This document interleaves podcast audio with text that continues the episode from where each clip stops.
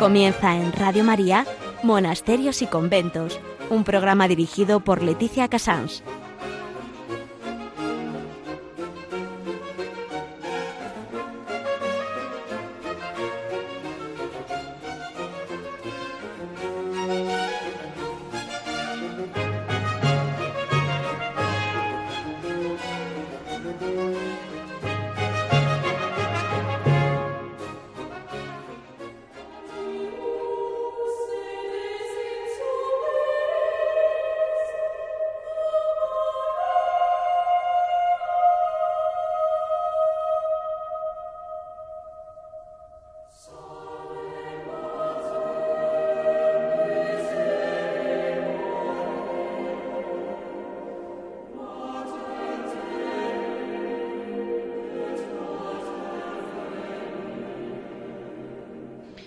Muy buenos días a todos nuestros oyentes. Son las 11, las 10 en Canarias.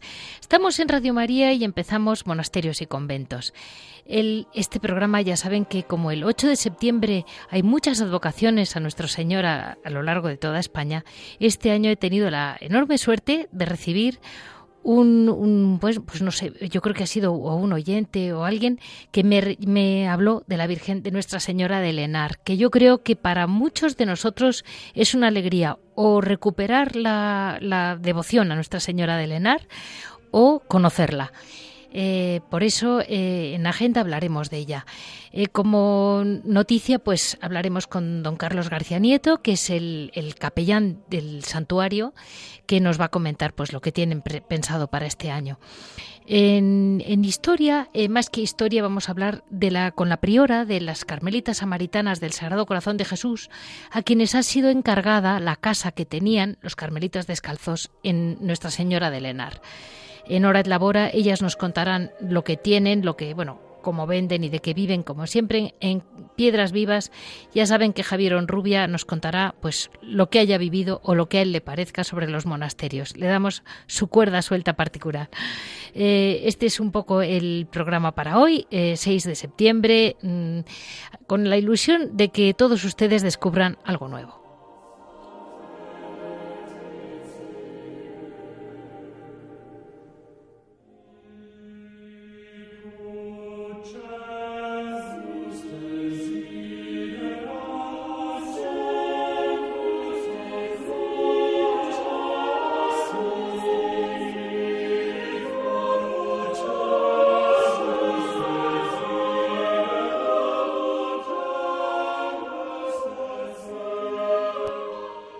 Santuario de Nuestra Señora de Lenar, eh, bueno, que la gente popularmente conoce como Elenar, está en el, el municipio de Cuellar, realmente en la provincia de Segovia. Eh, la verdad es que yo no lo conocía nada, prácticamente. Hace muchos años que no voy a Cuellar y para mí ha sido una sorpresa que yo creo que para todos nosotros, ahora que hacemos menos distancias, les digo, es realmente precioso. yo les cuento la tradición eh, puede no ser estrictamente histórica, pero yo les cuento lo que la tradición dice sobre Santa María de Lenar. Por lo visto existió un pequeño poblado en la Edad Media, eh, que quedan, no quedó nada, no quedan ni restos arqueológicos, pero sí queda la constancia de que mm, el poblado este en 1247 ya pagaban los tributos y en 1430, 1580 lo, lo afirman que la, la ermita de Santa María de Lenar estaba en ruinas, no quedaba nada. El culto a Nuestra Señora de Lenar y el auge del santuario se debe a la figura de un párroco de la época, eh, de Cogueces de Monte, de, Valladolid, y fue en aquel momento nombrado mm, administrador y santuario en 1651. Existen varias leyendas, eh, pero la más eh, parece que es una figura gótica, perdón, sí, del siglo XII, que mm, desapareció durante X siglos, se vuelve, vuelve a aparecer. Em, eh, lo encuentran, bueno, hay una versión muy bonita que es que la encuentran los niños, los tres famosos hermanos, San Frutos, San Valentín y Santa Engracia, eh, que estaban jugando eh, y con un cirio encendido mantuvieron el, lugar donde un pastor encontró el, del municipio de Viloria de Lenar, es el que encuentra a, su, a la patrona, a la, Nuestra Señora de Lenar. Nuestra Señora de Lenar es patrona de los mm, resineros en España y fue coronada canónicamente en 1972. Posee la medalla de oro de la provincia de Segovia y es el centro segoviano en Madrid también la tiene como la, como la patrona. La verdad es que se ocuparon de ellos, se hizo una casa, o, la casa estaba al lado, se construyó eh, la carretera y con la ermita, y se habían encargado de ello los carmelitas calzados de la antigua observancia y cuidaron de la ermita pues hasta, hasta hace muy poquitos años que han llegado las carmelitas samaritanas. Em, la verdad es que mm, ellas es, una de las grandes advocaciones de Castilla, es una virgen muy querida, muy, muy conocida en toda la zona, eh, es un edificio precioso, eh, históricamente muy, muy valioso y mm, hay una fuente, una fuente muy, muy popular que es de la cual sigue emanando agua y según la leyenda en dicho lugar es cuando hizo acto de presencia la imagen sagrada. Se trataba de una talla con policromía del niño Jesús sentado en su regazo y datada del siglo XII. Se le atribuyen supuestas propiedades milagrosas al agua de esa fuente, curativas o sanadoras, que pues de esas eh, leyendas o, simplemente tradiciones o realidades que han corrido por, por, los, por, la, por la historia de, nuestra tierra. En el exterior encontramos en piedra la Virgen de Lenar y la leyenda de la Virgen de Lenar en el interior y está protegida por, por unas verjas y se encuentra el cirio que tradicionalmente encontraron los niños y alrededor de la misma pues los fieles colocan pues flores, velas, todo lo que ahora en esta novena que se acerca a la fecha es la que realmente pues muestra cómo cada cada fiel y cada corazón mm, de Castilla y Mm, de la zona, va con toda la ilusión del mundo eh, y todo el amor a Nuestra Señora, que es realmente lo que, lo que la Virgen María quiere de cada uno de sus santuarios. Eh, por si algún detalle, por si alguno puede, existe una preciosísima procesión de antorchas el sábado 18 a las ocho y media y después estará la misa. Eh, después, después viene la romería, eh, en fin, tienen varios planes eh, que tienen de siempre, como el domingo 26 es el Enarillo, el Día Internacional de la Mujer Rural, tienen un poco de todo a lo largo de todo este mes de septiembre y si quieren, tienen cualquier duda, se meten en, el, en, el, en la página o me preguntan directamente, que tengo todos los datos sobre Nuestra Señora de Lenar, el santuario, lo que es la vida del santuario.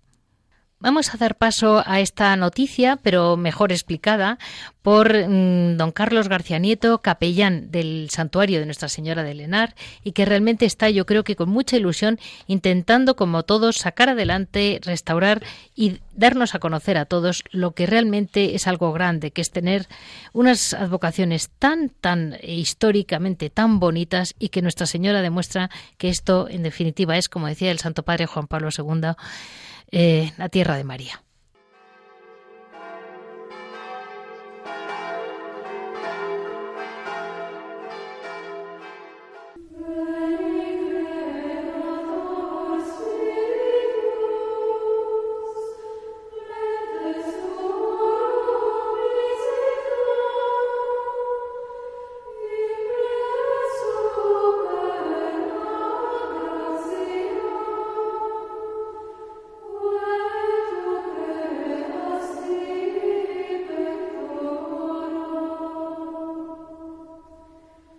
Estamos en esta mañana con don Carlos García Nieto, que es el actual capellán del Santuario de Nuestra Señora de Lenar. Y él nos va a aclarar un poco en este año jubilar que tenemos por delante, mm, a ver cómo, cómo, qué planes tienen. Muy buenos días, don Carlos. Buenos días. ¿Qué tal? Pues mire, lo primero de todo es enhorabuena porque realmente favorecer la devoción en santuarios castellanos me hace mucha ilusión, ¿no? Siempre a todos. Desde luego. el, santuario de Nuestra Señora de Lenar, eh, o que la gente llama popularmente Elenar, es una pena, pero es poco conocido fuera de Castilla, muy Castilla. Relativamente poco conocido, porque hay una devoción muy grande en el norte. Sí. Por ejemplo, en Llanes hay una ermita dedicada a la Virgen de Lenar. Sí. En, en Galicia también se tiene una gran devoción a la Virgen de Lenar y como tú bien dices, en Castilla pues es el gran referente mariano. de tal manera que la propia Virgen es llamada la Flor de Castilla, la Reina de Castilla, Morenita de Castilla, es decir, los títulos siempre tienen una referencia a, Castilla. Y no, no en vano, puesto que tradicionalmente han acudido peregrinos de todos los puntos de Castilla, desde Soria, Palencia, Burgos, desde el Mar de Castilla, que lo fue Santander, Zamora, Ávila, eh, por supuesto Segovia y no digamos Valladolid. Por tanto, hay una referencia muy grande de, toda Castilla hacia la Virgen de Lenar. Es como la patrona, podríamos decir, de hecho es la patrona de, Castilla. Uy, eh, fíjese que realmente me, parece, me han parecido espectaculares las fotos. Esto se lo comento a nuestros oyentes. El Cuellar con aquellas fotos del, del, santuario son realmente muy, muy bonitas. Merecen, merecen un, un buena, buena, buena peregrinación. Sí, desde luego. Además, fíjate, hay un dato, eh, podríamos decir, antropológico, y es que muchos musicólogos sitúan en el Enar el nacimiento del folclore castellano, porque se daban cita en la romería, piensa que la romería concitaba en torno a 30 a 35 mil romeros uh. y que venían procedían de toda Castilla.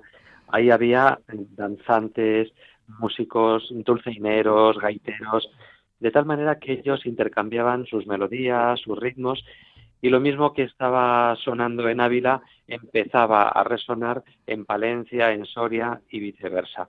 Por tanto, tuvo como esa virtualidad de aunar, homogenizar el folclore castellano, especialmente a finales del XIX, principios del siglo XX, el primer tercio del siglo XX sobre todo pues mm, la verdad es que es, es, riquísima en historia. Y lo de, lo de Virgen Morenita, Morenita de Castilla, eh, ¿es de las llamadas vírgenes negras o es más moderna? Porque ahí hay toda una opinión contrastada que no acaba de coincidir sobre la historia de la Virgen. Sí, es verdad que, que nosotros no queremos entrar en debates, en polémicas, que a veces eh, pues uno se pierde en ellas, ¿no? Mm, hay quien dice que Dios quiere amadores y no discutidores. Eso. Entonces, en este sentido, pues eh, la Virgen eh, es una talla románica en torno al siglo XII. Sí. Mm, a partir de ese momento empieza ya esa devoción a la Virgen de Lenar. Es verdad que con la invasión almohade cuenta la tradición que tuvo que ocultarse la imagen y es en el siglo XVI cuando eh, reaparece la imagen, hay una aparición a un pastorcillo, eh, se le devuelve la movilidad de un brazo que tenía manco. Y bien, pues ahí empieza la reconstrucción de lo que en su día debió ser la ermita. Y a partir de entonces pues eh, ha tenido una pujanza enorme de tal manera que siempre se vio en ella una imagen muy milagrera. Y, y, ahí empezó pues ese resurgir que especialmente en el siglo XVIII podemos decir que tuvo su momento de máximo esplendor. La verdad es que mm, este año yo creo que merece la pena porque este año ha sido nombrado año jubilar. Efectivamente, estamos celebrando el cuarto centenario de la concesión pontificia de la fiesta de Nuestra Señora la Virgen de Lenar. En 1621, el 9 de agosto, el Papa Gregorio XV firmó un breve pontificio por el cual se concedía esta fiesta nos parecía que 400 años de celebración ininterrumpida de la fe a la Madre de Dios en este lugar bien merecía eh, pues la concesión de un año jubilar, un año santo, que es lo que la Santa Sede ha concedido a la diócesis de Segovia y este lugar especialmente. tuvo una homilía muy bonita mm, don César Franco, que es el mm. actual obispo de, Segovia, ¿verdad? Efectivamente. Sí, la verdad es que fue un acto precioso la apertura del año jubilar. Además que tuvo ese toque folclórico con el grupo de danzas de, de Cuellar, exhibiendo unos trajes regionales fantásticos con una dulzaina que resonaba y que nos hacía evocar aquellos tiempos en los que tuvo tanta pujanza eh, la afluencia de peregrinos y, y, el nacimiento del folclore castellano. Efectivamente, la humildad de don César, acompañado por el obispo emérito de Segovia, don Ángel Rubio, y por el obispo auxiliar de Valladolid y eh, secretario general de la Conferencia Episcopal Española, don Luis Argüello, pues fueron unas palabras de, aliento, a la vez recoger lo que había sido la historia del santuario, no solo lo que ha sido el pasado en el santuario, sino lo que es el presente y con una proyección muy esperanzadora de futuro.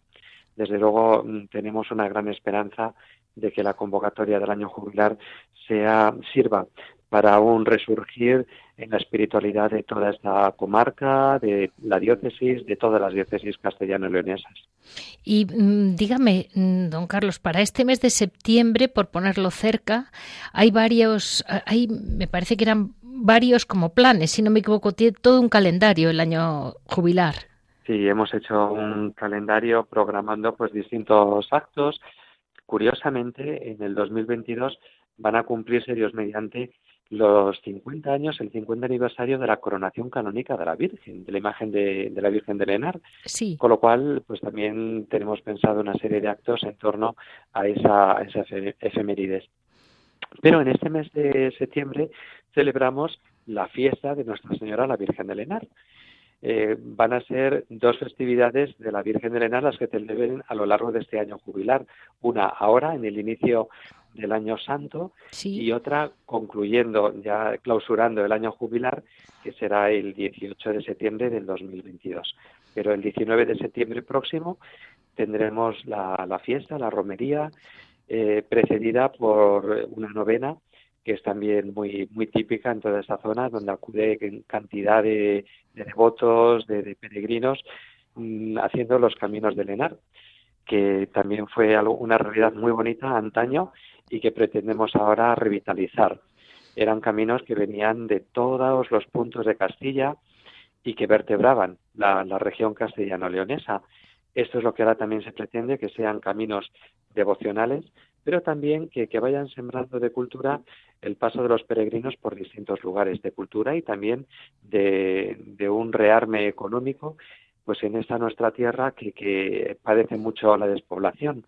Y de esta manera pues con el afluir de peregrinos el paso de visitantes de, de romeros sirva para, para revitalizar pues toda la región pues yo desde aquí solo puedo animarles a todos nuestros oyentes a que, bueno, en, yo estoy en Madrid, pero desde toda la zona, desde Madrid incluido, no está tan lejos, Cuellar, es mucho muy menos, además muy bien comunicada.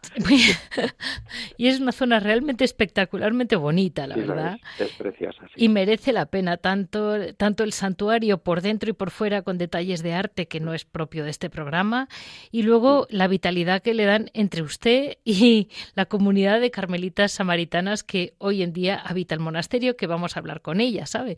Así que muchas gracias por estar ahí, muchas gracias por darle vida y cuando tenga el mm. plano de los dibujos de los caminos mm, nos avisan para que vayamos avisándole caminos a la Virgen de Elena. Pues un saludo al equipo y bueno pues a todos los oyentes.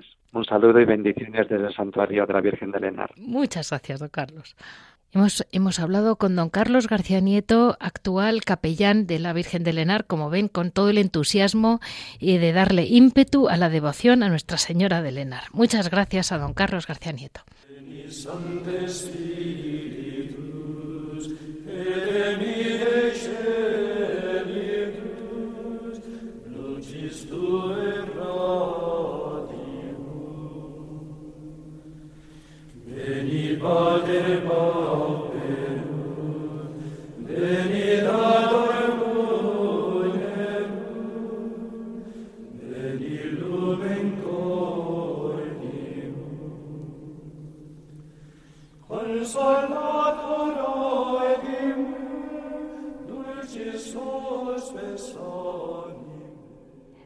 Hoy vamos a hablar de una joven congregación, o no tan joven, pero bueno, como congregación nacida hace unos años, vienen, son realmente una rama de una rama o, una nueva, un nuevo brote, diría yo, de la familia carmelitana.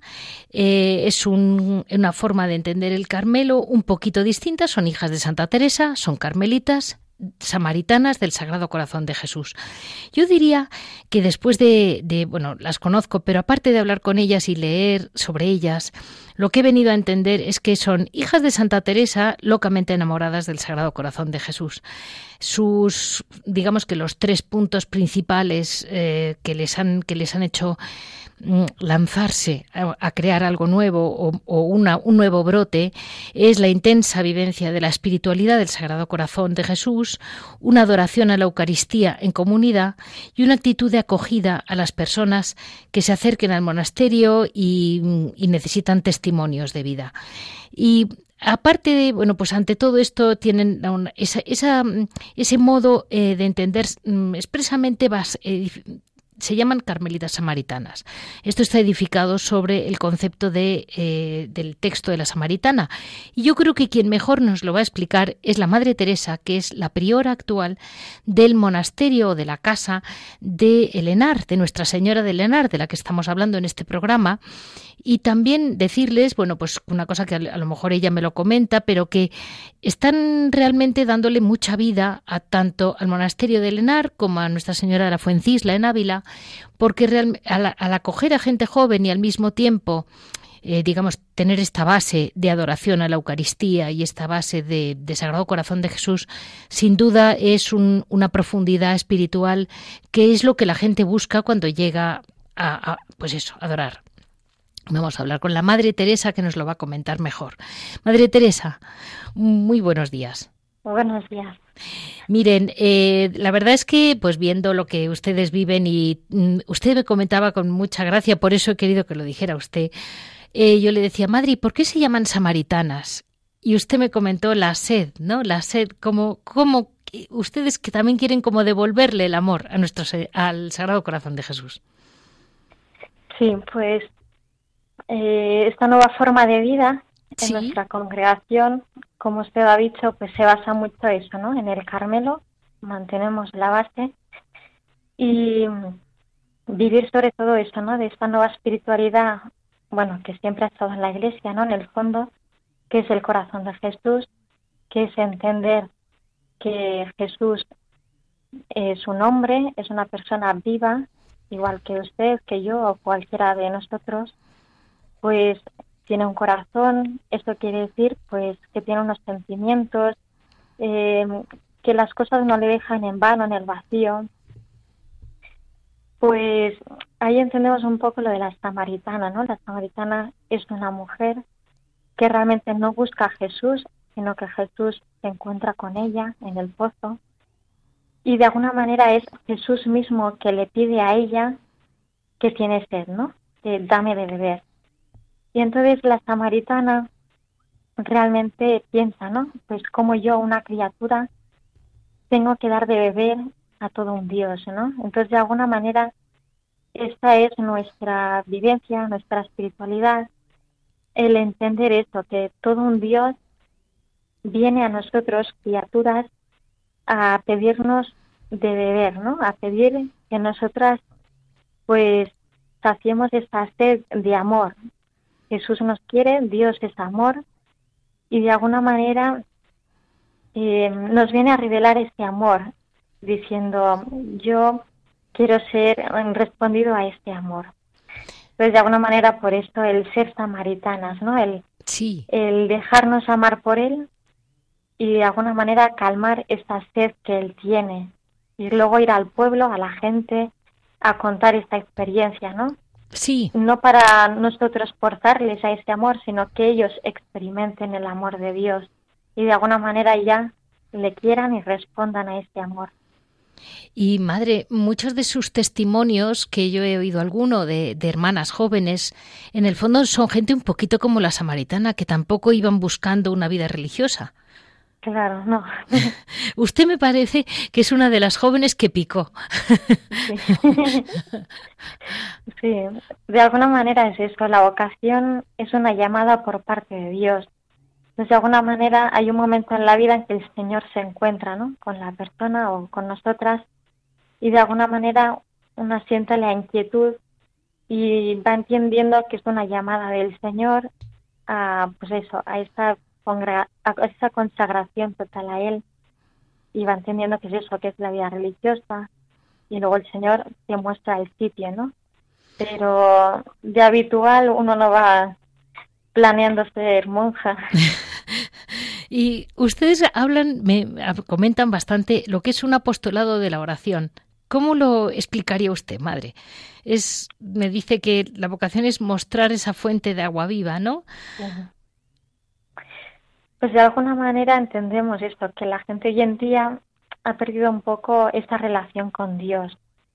Entonces, em, de alguna manera lo que intentamos hacer es ayudar a la gente a rezar. Antiguamente la gente decía, pues reza por mi madre, reza por tal persona, que todavía lo siguen haciendo y lo hacemos, ¿no? Pero de alguna manera nos encontramos que la gente realmente no sabe rezar, no sabe cómo dirigirse a Dios. Y de alguna manera en nuestra oración o en nuestras adoraciones al Santísimo que hacemos, a veces oramos en alto. Eh, de alguna manera es como acompañar a la persona y que ellos intenten comprender pues cómo se ora, que tampoco es algo complicado, sino dirigirse a la persona ¿no? que uno ama, pero de esta forma enseñamos un poco a orar. Y, y madre, entonces ustedes acogen a la gente, que era otro de los puntos que comentábamos, ¿verdad? Sí, nuestra espiritualidad realmente es uno de nuestros pilares en el sentido de que intentamos eh, comprender que la persona que se acerca buscando ese encuentro, esa acogida, en el fondo está buscando a Dios, ¿no? No es simplemente un encuentro de, de explicarles algo, que también, sino que intentamos que con nuestra vida lleguen a un poco a experimentar a Dios o a cuestionarse, aunque sea. Sí. de alguna manera no vamos buscando nosotros a la gente, sino que nos servimos de Dios, que a veces de la gente, pues alguna cofradía, alguna parroquia, pues ellos contactan con nosotros para pedirnos un encuentro pues con las hermanas, para tener algún testimonio. Y aunque sea algo muy sencillo, pues eso a ellos les cuestiona. Y ustedes conservan la clausura constitucional, ¿verdad, madre? O sea, siguen rezando los salmos y todo lo que es la, lo, que es la vida de contemplativa. Sí, lo que es la vida contemplativa es muy parecida. Estamos en el oficio divino, el día habitual estamos en el monasterio. Otra cosa, la peculiaridad es esta, ¿no? Que según, pues si nos piden un encuentro en una parroquia o, algún encuentro, pues nos permite esa clausura a salir pues a ir al encuentro del otro y poder compartir esa experiencia de Dios. Pero el, día a día en sí seguimos bastante el ritmo ¿no? de lo que es un Carmelo y otra cosa es esa, con esa peculiaridad de que si en cualquier momento se nos pide esa llamada ¿no? de un encuentro de algo, pues salimos de esa rutina para poder acoger esta llamada. Y madre, ya no, no la quiero brear más a preguntas, pero es que la verdad son varios puntos que nos van a aclarar mucho, mm, porque la gente luego me pregunta, ¿sabes? Son carmelitas. ¿Y por qué son y por qué salen y por qué no? Y entonces hay como que conocer las diferencias. Y yo le digo a usted, madre, tienen un punto muy bueno en su explicación de la, del carisma, en que dice, el Señor nos pide que confiemos en Él. ¿Y por qué nos cuesta tanto? Y yo le digo, estamos en un mundo con mucha desesperanza y es verdad que la gente, pues especialmente con toda esta batalla de la salud que llevamos estos últimos dos años, la gente eh, se le ha olvidado confiar en el Señor, ¿verdad? Hombre, es verdad que en el momento de la prueba la confianza es como todo, es un acto de la voluntad en el que tienes que abandonarte, ¿no? Sí. Pues, en plan general, hay de todo, ¿no? Tampoco es cuestión de, decir que es así, sí o sí. Pero en general, la persona que confía es porque descansa en alguien que quiere. Si yo sé que mi madre me quiere sí. y ella me dice algo o me, o me da una medicación o algo que a mí me está doliendo, pues yo qué sé, si me tienen que pinchar en el hospital, a mí me duele y puedo pensar que me quiere mal para mí, pero en el fondo si yo sé que viene de parte de mi madre que me quiere, aunque me esté doliendo el pinchazo, yo me fío de ella porque sé que detrás de eso hay amor y hay un bien para mí. Entonces, de alguna manera la confianza viene ligada mucho al amor y en el conocer a la persona. Entonces, si entendemos y conocemos que Dios es amor, es bueno y nos quiere, pues entendemos que todo lo que viene de Él es bueno y para mi bien. Y hay que descansar y confiar en esto. En cuanto nos empezamos a alejar un poco de Dios, pues desconfiamos, porque ya no sabemos si es bueno o es malo, empezamos a dudar. Justo. Y madre, ustedes llegaron en, lo que es el santuario que digamos está pegado al tiene un edificio en el que en el que vivían los carmelitas calzados, ¿verdad? Y ahí llegaron ustedes. Sí. Yo creo que para gran alivio de los propios carmelitas. Sí, los pobres tenían tristeza en marcharse, pero les alegro de que se mantuviera pues, habitada la casa. ¿Y qué tal es, madre, para ustedes? Eh, porque, claro, mm, se habrá tenido usted que empezar a, conocer a fondo a la Virgen de Lenar, porque tiene una historia muy impresionante. Sí. Es como todo, es como cuando uno va a una realidad nueva que no conoce, pues lo primero es hacerse al sitio, a la casa, pues al lugar, conocer estas raíces, lo que la gente ama de ese lugar. Y de alguna manera uno lo va haciendo propio y suyo y, de alguna manera luego pues está más pendiente de la gente. Y madre, ¿qué tal está, está teniendo una acogida este año jubilar? Eh, sí que va viendo poco a poco. Es verdad que ahora al principio, como tenemos lo de la pandemia, todavía un poco. Claro. La gente tiene un poco de miedo y todavía no sale como se solía salir antes. Sí. Pero que Lenar acoge a muchísimas personas y mm, es un lugar pues conocido en la zona, ¿no? Sobre todo. Pero, bueno, yo creo que poco a ¿eh? poco es precioso, lo comentaba yo con don Carlos, digo, es que es una belleza de sitio. Sí. Yo creo que poco a poco la gente ya perderá el miedo y, e irá viniendo a Ustedes incluso tienen escrito ¿eh? que el miedo paraliza. Sí, es que es verdad. Ustedes parece que lo tienen muy claro, porque en una explicación suya, algo así como el miedo, todo tipo de miedo, en realidad es malo, es una trampa, me, comentan. El miedo nos paraliza y nos anula. Sí, porque en el fondo de eso es dejar de confiar. Sí, la verdad es que ahí tiene toda la razón, toda, ¿eh? Pues mm, yo les deseo lo mejor, Madre, que el Sagrado Corazón de Jesús esté mm, en la boca de la gente, porque a la gente le falta conocerlo. Estoy completamente con ustedes. ¿eh?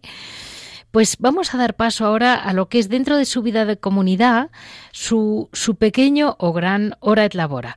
Vamos a, dejar a nuestros oyentes mm, a descansar y pensar en todo lo que usted ha comentado. Estamos hablando con la Madre mm, Teresa, priora de la casa de Nuestra, de Nuestra Señora de Lenar.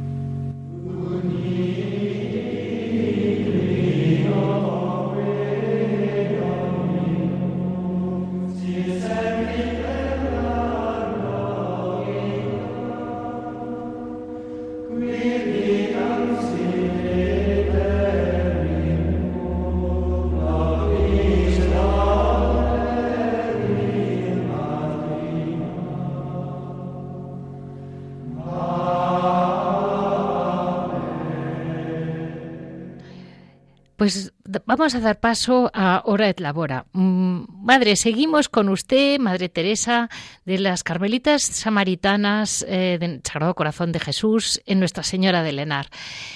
Madre, cuénteme, eh, ¿ustedes en el monasterio qué es lo que hacen algo para, para vender o en conjunto venden de varios monasterios o algo así? Sí, em, al ser una congregación religiosa con varias casas, pues en cada casa se hace alguna labor. Vale. En alguna casa hacemos galletas, tenemos un obrador, en otra hacemos velas. En esta casa, en el Santuario de Lenar, bordamos mantelerías, juegos de altar. Y tenemos aquí una pequeña tienda en la que vendemos productos, pues tanto de lo que elaboramos nosotras como recuerdos de Lenar, de la Virgen de Lenar. Vale, vale, vale, vale. Porque si no me equivoco, también el, el, en bordados era lo que ustedes siempre habían hecho, ¿no? Lo especial de la casa, digamos. Sí, ya se lleva bastante tiempo. Han tenido maestras. años. tenían, tenían unos dibujos preciosos antes, las, cuando empezaron tenían unos dibujos preciosos para bordar. Sí. Y, dígame, madre, ¿qué tal, ¿qué tal les va el tema de la, de la, los mantenimiento? Porque tienen ya cinco casas, si no me equivoco. Sí. Pues es que mm, se dice pronto, en tan poco. Bueno, desde luego ya las he visto nacer, con perdón. me, alegro muchísimo eh, ver que, porque la congregación como la suya, ¿qué recuerdos tienen de la Virgen de Lenar, madre? Para que la pues, gente lo sepa. Sí. Hay calendarios, sí. esos de imanes de nevera, luego hay un poco de todo, eh, denarios, pulseras, imanes para el coche, pegatinas, o sea, un poco variado para que de alguna manera esté a gusto de todos. Y también tienen cosas del Sagrado Corazón de Jesús, si no me equivoco. Sí, alguna cosita más propia nuestra de espiritualidad. Sí. Pero bueno, es verdad que aquí en nuestra casa de Lenar la mayoría es de la Virgen de Lenar. Pero bueno, tenemos alguna cosa propia nuestra. Y, mm, qué leía yo? Ah, los bordados. Le quería preguntar, madre, ¿qué es lo que básicamente eh, tienen dentro de los bordados? ¿Se pueden encargar cosas, cosas de esas? Porque hay veces que me preguntan y por comentarlo. Sí, tenemos una página online que es una tienda que se llama El Bazar del Convento. Sí. Y ahí se ven los distintos bordados que tenemos. Tendríamos un poco mantelerías, de, pues de mesa. Luego también tenemos juegos de altar para el sacerdote, estolas, manteles de altar. Y va un poco pues según lo que haya en la página web o por encargo. Pueden avisar en cualquiera de las casas y hacer el pedido y se va viendo. Pues madre, realmente y, bien, pero ustedes también venden libros, algún que otro libro, venden venden de repente jaleas. Ay, que es verdad que tienen unas hermanas que se dedican a temas de cremas, a hidratantes. Sí, hacemos un poco de todo. se nota que hay una generación que se ha puesto hidratante, ¿eh, madre? Se le nota. El bálsamo de, de rosa mosqueta, yo qué sé, es para que la gente también sepa que tienen ustedes una combinación bastante divertida, ¿eh? Sí, en la tienda online que tenemos, en principio ahí sale un poco todo, los productos. A ver, madre, vamos a, recordarles a los a nuestros oyentes cómo se llama. Se llama El Bazar del Convento. El Bazar del Convento. El Bazar del Convento, perfecto. Y esto va para las cinco casas. Sí. Perfecto, o sea que hay aparte lo que vendan ustedes, pero esto va para las repartirlo entre las cinco. Sí. Bueno, pues madre, eh, ahora les espera la novena. Sí. y, me imagino que tendrán bastante trabajo con la broma de la novena. Bueno, es la semana fuerte de Lenar, porque es como, luego viene la fiesta de Lenar propiamente, y es donde realmente la gente del entorno, de la zona, pues viene en peregrinación caminando de sus casas, a veces lejos, están la mañana caminando para venir aquí en las novenas. Entonces es bonito ver pues la costumbre de la gente de, muchísimos años. Desde luego, desde luego. Y además es que es una historia muy bonita la de la Virgen de Lenar y, y madre, yo las animo mucho porque realmente mm, como ver que un que los santuarios, pues eso sí quedaban muy poquitos carmelitas descalzos calzados, perdón, mayores, pues han retomado usted el lugar, con lo cual la oración y la vida de comunidad no se pierde nunca y la oración a Nuestra Señora tampoco, que es lo más importante, ¿no? Que, que los santuarios estén vivos de oración, ¿no? Pues muchísimas gracias, Madre Teresa. Mm, no le no la molesto más y muchísimas gracias por todo lo que están haciendo y por darle valor al monasterio, que estoy segura que que va a acabar siendo una fuente de atracción. Como yo le decía a don Carlos, digo, seguro que lo acaba siendo porque son devociones muy antiguas que es, no es tan difícil restaurar como empezar de cero. Claro, sí. Muchas gracias, Madre Teresa. Nada, muchísimas gracias a ustedes. Hemos hablado con la Madre Teresa, priora de las Carmelitas Samaritanas del Sagrado Corazón de Jesús, en el santuario de Nuestra Señora de Lenar, en Segovia.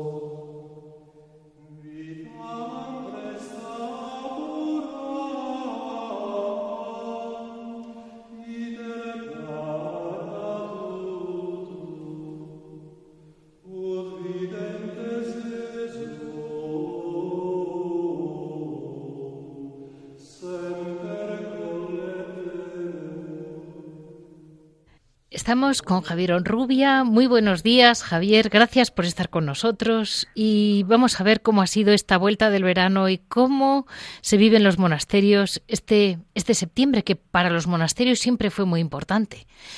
Buenos días, Leticia. Pues sí, la verdad es que ahora con la vuelta ya de las vacaciones, septiembre, eh, nosotros volvemos a la vida normal, si así se puede decir, al trabajo, nuestras obligaciones habituales diarias, ¿no? Pero los monasterios sigue el ritmo de siempre. O sea, el ritmo de vida de los monasterios no cambia ni en invierno ni en verano. O sea, cambia mínimamente. ¿no? Las estaciones. Está todo, sí, está, está, está muy bien estructurado, ¿no? Entonces, ha pasado ya un poquito el boom de las hospederías monásticas. Sí. Eh, julio y agosto han sido meses de mucho trajín, de mucho, de, de, muchas visitas, de, muchas estancias, ¿no? Y entonces, pues bueno, eso los monasterios lo notan. En primer lugar, el contacto con gente que está fuera de, la comunidad habitualmente, ¿no? O sea, caras que ven a lo mejor una vez al año solamente o dos veces al año, o caras que ven y no vuelven a ver, ¿no? Luego también, que hay que tenerlo en cuenta porque es muy importante y más en esta situación económica actual, que supone unos ingresos para los monasterios. Claro. por supuesto. hay que pensar que monasterios de 15, 20 eh, celdas en la hospedería que han estado cerrados a cal y a canto, pues dejan, dejan de entrar ingresos, ¿no? Entonces, claro, eh, yo siempre digo lo mismo, nuestras monjas y monjes son muy buenos, muy santos, muy piadosos, pero yo creo que salvo raras excepciones, nadie vive del aire, ¿no? Entonces, pues bueno, tienen que comer por poquito que sea, tienen que comer, ¿no? Tienen que pagar la luz, el teléfono, el agua, igual que una casa, lo que pasa es que una casa multiplicada por 10 o por 100, ¿no? Entonces, pues bueno, vienen muy bien los ingresos. Entonces, ya ha pasado el boom de las vacaciones, de la hospedería, y ahora el mes de septiembre nos trae muchos santos, muchas fechas, muchas fechas para celebrar. Pero hay una fecha que, a mí me gusta recordar siempre, es el 14 de septiembre, automáticamente nos viene a la cabeza exaltación de la Santa Cruz. Qué bonito, ¿no? La exaltación es, una fecha clave para los monasterios. Vamos, los que yo conozco cambian de ritmo.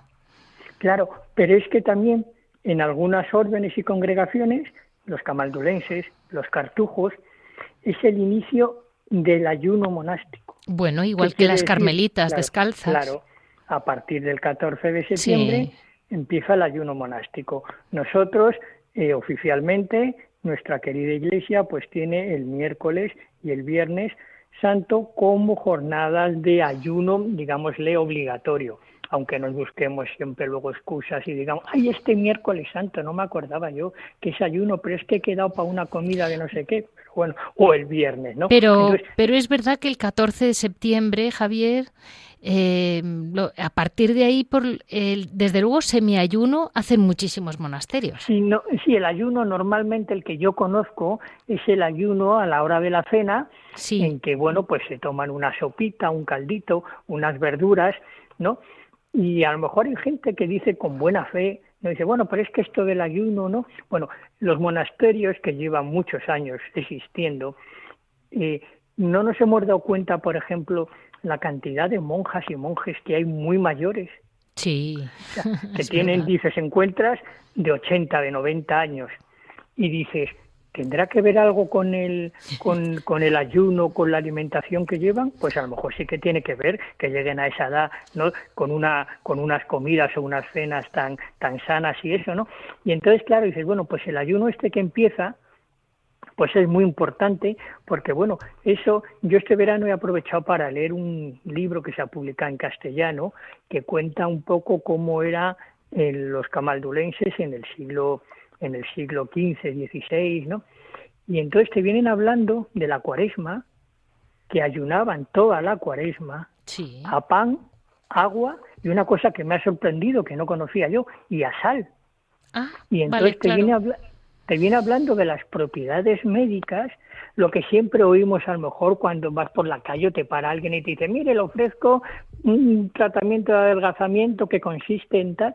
Entonces vas atando cabos y dices, pero si es que ya en el siglo XV o XVI los monjes tomaban agua, pan y sal. Y entonces te dicen que haces mejor la digestión, que duermes mejor, que no estás pesado por la noche, que no tienes sed y tienes que levantarte a beber agua, una serie de cosas que dices, anda, pues debe ser verdad, esto debe ser verdad. Entonces, el ayuno este, el 14 de septiembre, pues poca gente sabe que empieza este ayuno monástico, ¿no? Y entonces dice, bueno, vas preparando al organismo poco a poco, lo vas preparando para cuando llega la cuaresma y todo esto, y el adviento. que es muy importante, y entonces dices, efectivamente, llega el adviento, llega la cuaresma, vas preparando, vas preparando tu organismo poco a poco, vas dejando de comer, claro, porque lo que no puedes hacer es decir, bueno, hoy como tres platos y desayuno que no veas, y luego mañana hago un ayuno de estos, que creo que está muy de moda eso de comer un día y otro día descansar, pero dicen que eso es terrible porque tienes que ir acostumbrándote, no puedes cortar rápidamente, ¿no? Bueno, pero, pues los... digamos que me está, todo lo que estás contando me está pareciendo un poco esa ese control que tenían del cuerpo y el alma muy unido que lleva a la gran espiritualidad cristiana, ¿no? Que es no despreciar el cuerpo ni el alma, pero unirlo, que viene a ser un poco mm, eso que tantas divisiones ha causado en la Iglesia, esa dificultad de entender que Dios se hace hombre y, que tiene eh, es perfecto Dios y perfecto hombre. Eh, claro, y, es que ha habido muchas herejías a lo largo de la historia de reconocer a Jesús solamente Dios y no hombre o solamente hombre y no Dios. También esto demuestra que es un poco la vida del monasterio, es una vida como muy equilibrada también humanamente.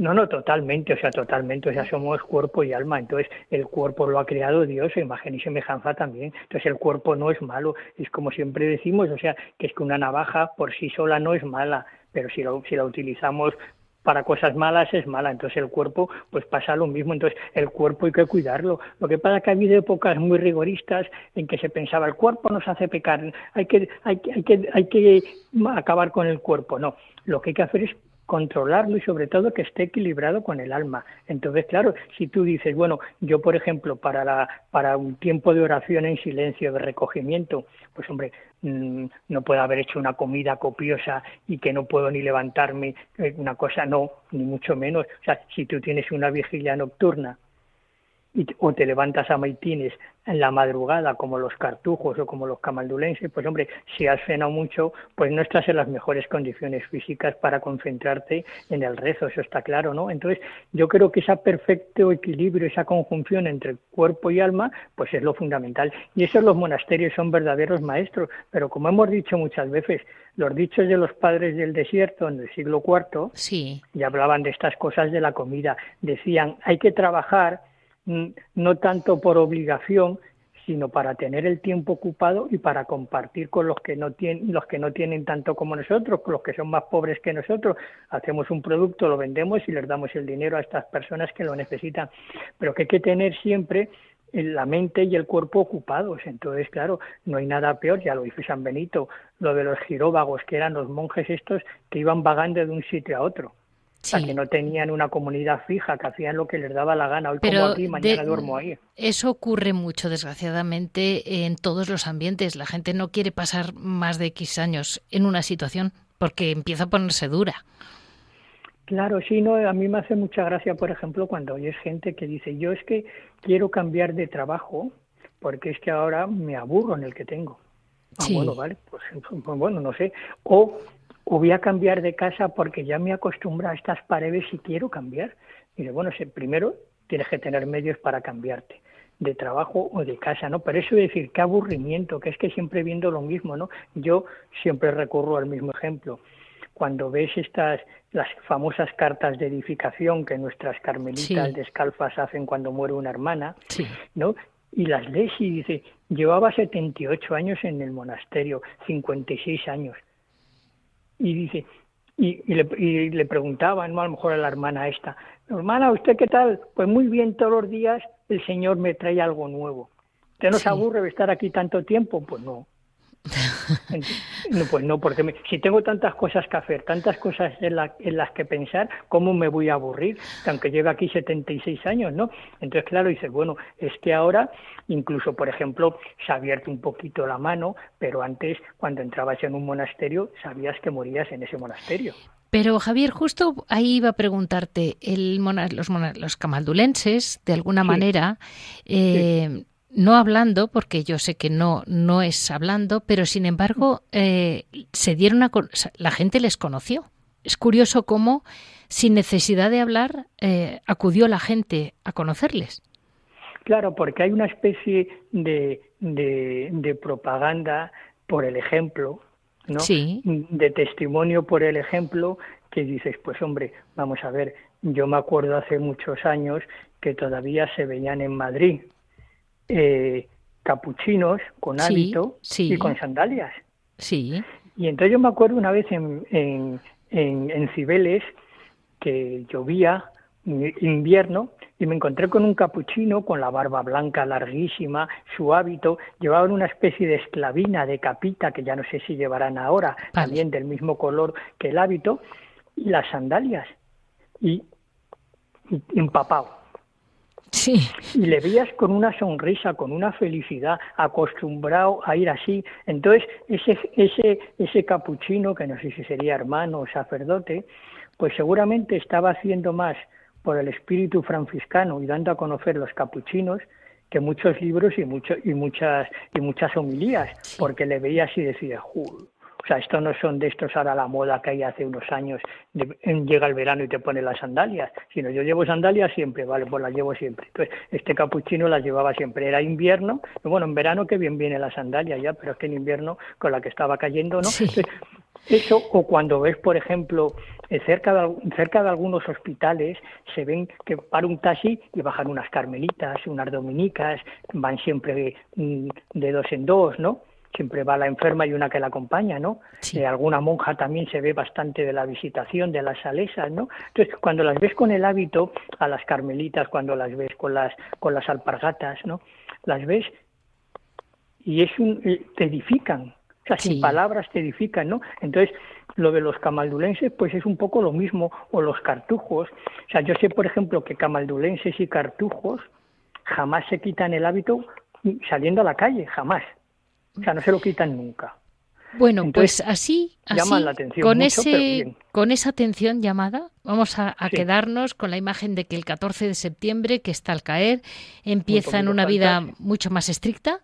Y bueno, y a partir de ahí empieza, pues, pues que sepamos que nosotros podemos seguir teniendo mm, todo tipo, lo que queramos, pero ellos empiezan su ritmo del 14 de septiembre, Día de la Santa Cruz, en que ellos empiezan a vivir de un modo distinto una forma, una puntualización estricta, pero a continuación muy sana.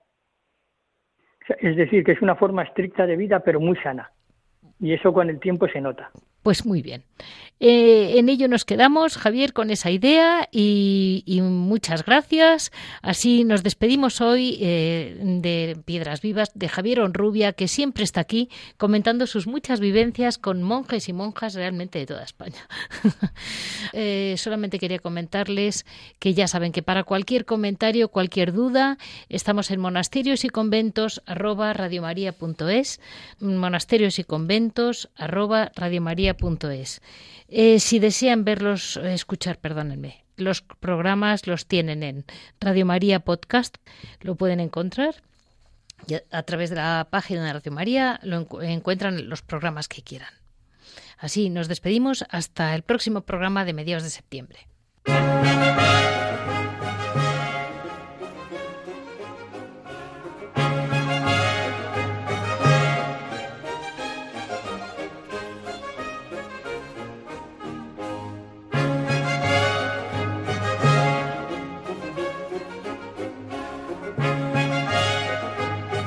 Han escuchado Monasterios y Conventos, un programa dirigido por Leticia Casans.